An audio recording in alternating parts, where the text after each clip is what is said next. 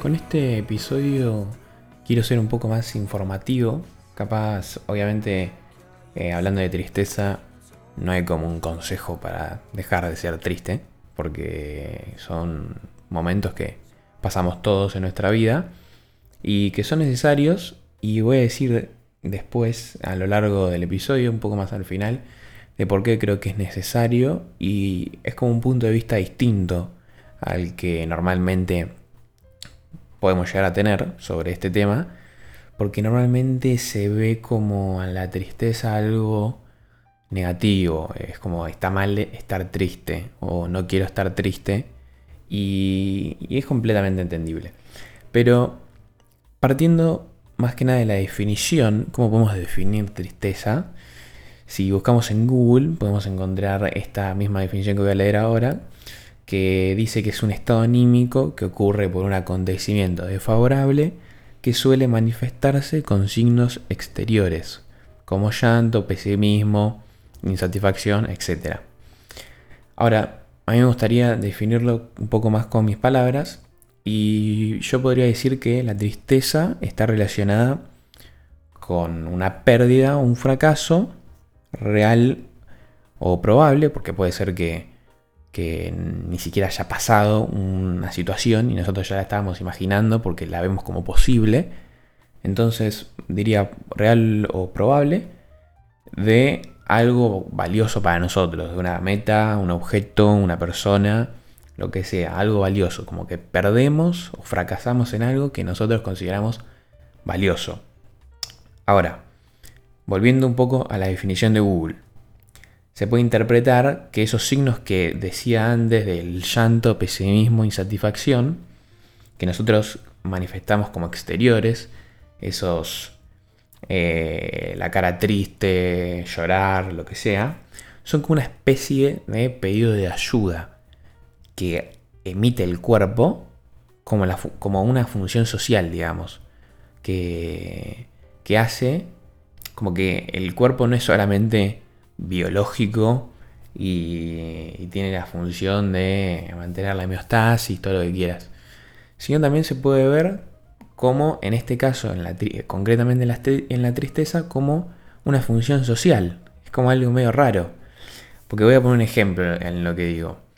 La cara de tristeza podría ser un signo exterior que emite el cuerpo para que nuestra cara tenga un aspecto diferente y haga que otras personas se puedan dar cuenta de que estoy mal, de que estoy triste y nos pregunte cómo estamos, nos ofrezca una mano, ayuda.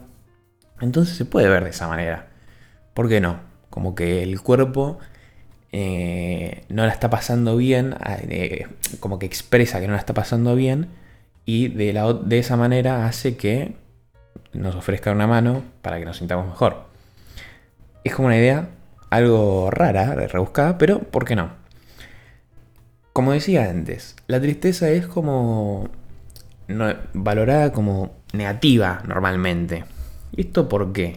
Queremos pensar por qué es valorada negativamente. Bueno, tal vez podría ser un gran motivo que no le falta para nada razón, que es que no la pasamos bien en el momento. Estamos tristes porque no la pasamos bien. La definición de tristeza es el estado anímico que decía antes, esa definición de Google, por un acontecimiento desfavorable, o sea, algo que es negativo. Y además puede tener algunos extremos que no son para nada lindos, digamos. Ya siempre se dice, ¿no? Los extremos nunca son lindos, pero acá hay un extremo que eh, no es nada, nada bueno. Una tristeza mantenida en el tiempo puede derivar en un trastorno depresivo.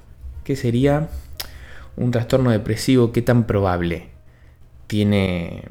¿Qué tan probable no? Perdón, ¿qué tan prolongada tiene que ser esa tristeza que tengo para que mi trastorno, para que sea considerado un trastorno depresivo? Bueno, no hay como un tiempo exacto para decir, bueno, pasaron tantos días y en este día, si seguís triste, tenés el trastorno depresivo. No es así, ni mucho menos. Pero se puede considerar aproximadamente que una persona que no puede salir por una tristeza prolongada más o menos de unos tres meses, se podría pensar en que esa persona está sufriendo un trastorno depresivo. Es decir, que durante tres meses yo he sido triste por esa cosa que me pasó, ese fracaso que decía antes, esa pérdida, que puede ser probable también, no necesariamente real. Y yo he sido triste en esos tres meses, no la paso bien, no tengo momentos felices, me siento como vacío, eh, no me satisface nada. Entonces ahí se podría pensar que se, podríamos empezar a hablar de un trastorno depresivo. Ahora, incluso hay como un escalón más, que sería aún más pisar el extremo, que sería si incluso esta tristeza, esta tristeza es más larga todavía, que ahí se trataría más de una distimia, que es como un trastorno depresivo pero más prolongado. Lo que hace, lo que sucede con esto es que yo durante dos años de mi vida hago como mi vida normal, pero nada me llena, nada me hace feliz, siento poca voluntad para hacer las cosas, falta de placer, em, baja autoestima, incluso se dice, o sea, también lo que puede suceder es la dificultad de mantener la higiene. Capaz si se lo imaginan un poco en su mente, pueden llegar a relacionar la depresión con la falta de higiene, desorden, porque eh, puede ser una consecuencia de, una distimia.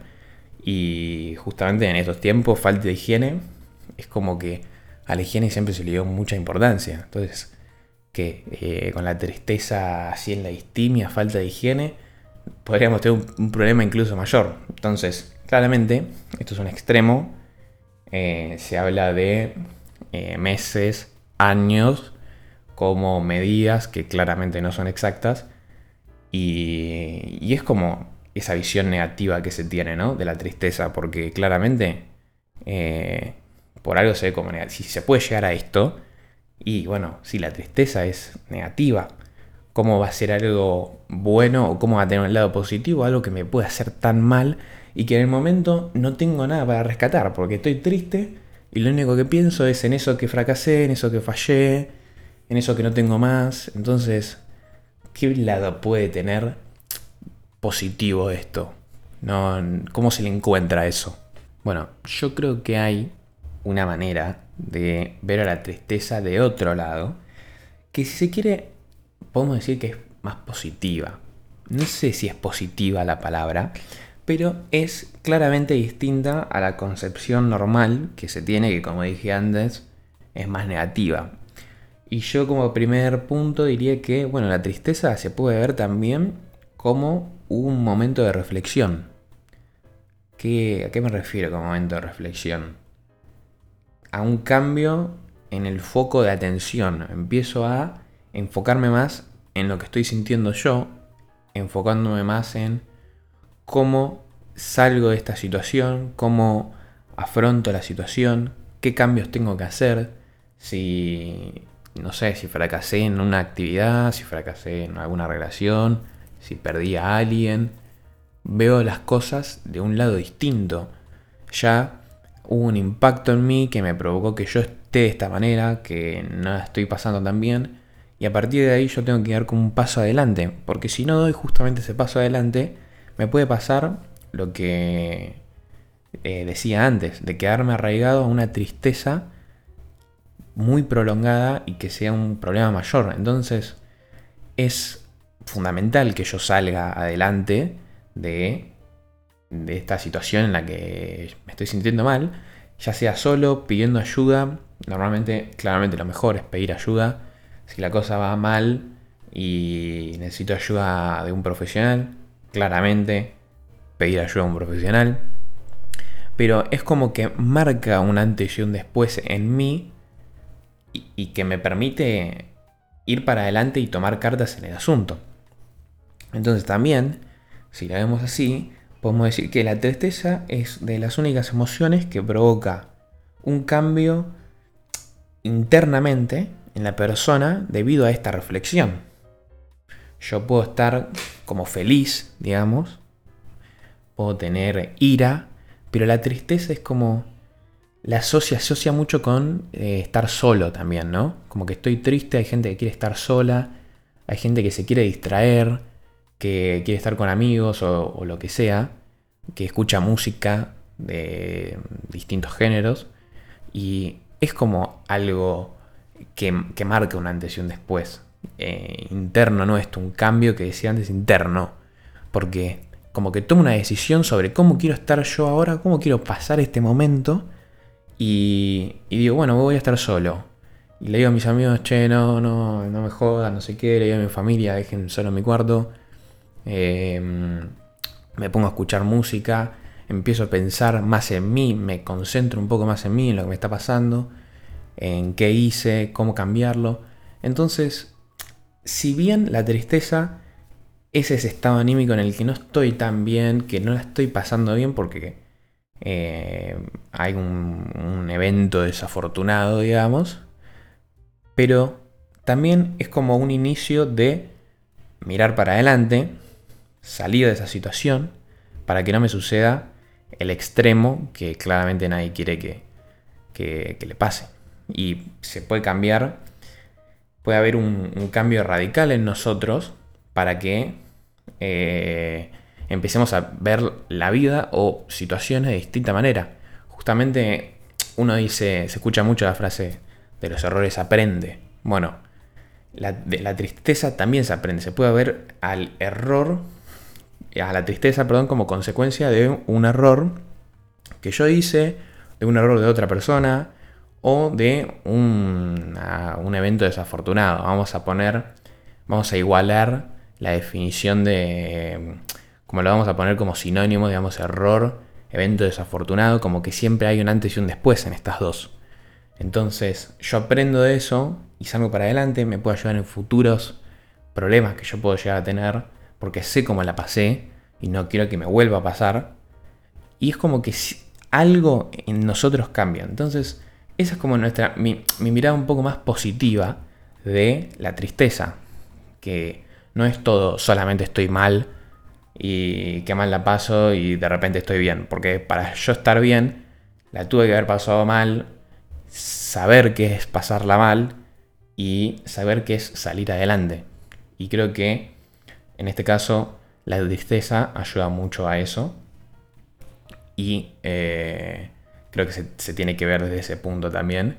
Principalmente en cuando yo estoy en ese momento de tristeza y decir, bueno, no voy a ver a esto como algo únicamente malo, sino como para aprender y salir adelante y no quedarme estancado en la misma.